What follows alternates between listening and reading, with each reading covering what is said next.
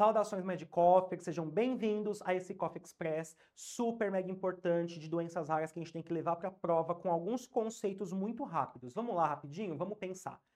Quem que é IgG4 mesmo? IgG4 é a doença dos pseudotumores, infiltrado fibroinflamatório com tumor de órbita cervical, parótida, tá? Esses pacientes podem fazer a famosa pancreatite autoimune do tipo 1, que é a que mais cai na tua prova, e a fibrose retroperitoneal que, que tem que saber e guardar no coração? Resposta dramática aos corticoides, responde muito bem ao corticoide e isso pode aparecer na tua prova, belezinha? Lembrem-se que esses pacientes têm uma alta recorrência. Se eu dou o corticoide para ele muito tardiamente, o diagnóstico demora muito, esse paciente faz o quê?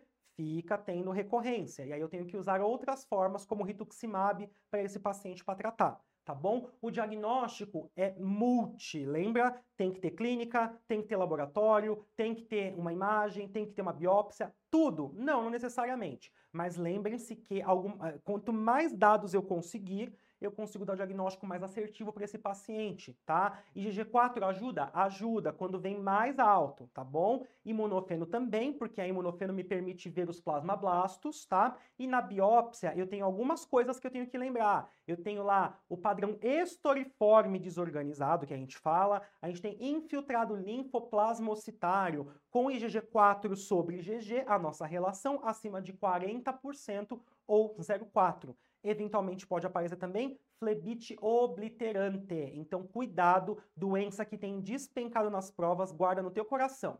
SAFO, lembra que SAFO é o acrônimo da sinovite, da acne, da pustulose, da hiperostose e da osteite. Pacientes que têm uma ativação da via da interleucina 17, pacientes que vão apresentar eventualmente uveíte também, paciente pode apresentar doença inflamatória intestinal associada, pode apresentar qualquer forma de tipo de acne, seja conglobata, seja fulminans, paciente não apresenta bolhas. Cuidado porque já apareceu em prova não tem bolha na SAFO, belezinha? Paciente jovem, qualidade de vida super comprometida.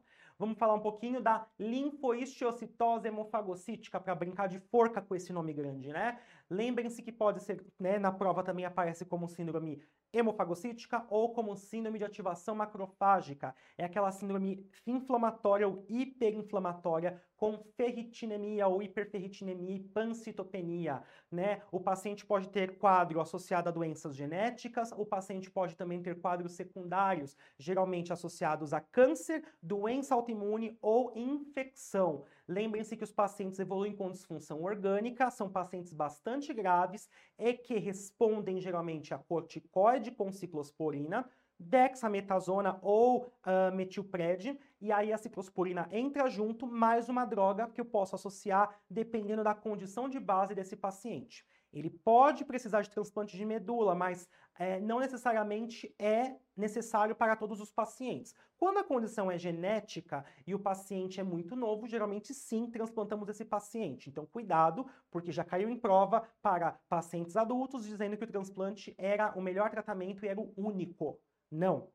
E as síndromes hiperosinofílicas. Lembrem, para ser uma síndrome hiperosinofílica, eu tenho que ter a hiperosinofilia, ou seja, eosinófilos acima de 1.500, com lesão de órgão-alvo. E aí eu tenho várias causas, e eu tenho que lembrar que tem as causas mieloides e as cal, né, mieloides e linfocíticas. As causas mieloides são as causas de câncer. E aí eu faço o painel para síndromes hiperosinofílicas, o paciente vai ter achados como anemia, trombocitopenia, aumento de B12, febre, sintomas constitucionais. Do outro lado, que são aquelas causas reacionais ou reativas, eu tenho aumento da interleucina 5. E esses pacientes podem ser atópicos, né, o paciente alérgico, esse paciente tem um quadro, é, de, pode ter quadro de prurido, de coceira, urticárias, que são coisas que vão me fazer pensar muito mais num polo alérgico, espectro alérgico, do que um quadro de câncer. Ah, o tipo linfocítico pode ter câncer? Pode. Linfoma de células T, raro, raro, raro, raro. Mas para lembrar de, de, das eosinofilias, eu tenho que lembrar de causas de eosinofilia, e eu lembro do Pac-Man. E o Pac-Man é quem? Parasitoses, alergias, aí alergias eu tenho que pensar em quê? Medicamentos, atopia e ABPA, tá bom? Tá caindo bastante em prova. Schurg-Strauss, tem que lembrar, mieloproliferação, né, das causas, lembra? Mieloides, né? Adrenal, insuficiência adrenal é causa, sim, de eosinofilia e neoplasias outras, como o próprio linfoma, tá bom? Guarda estudo no coração, dá aquela lidinha antes da prova, é uma forma de revisar bastante o conteúdo. Vai lá e gabarita tudo. A gente se vê na próxima. Um beijo, até mais!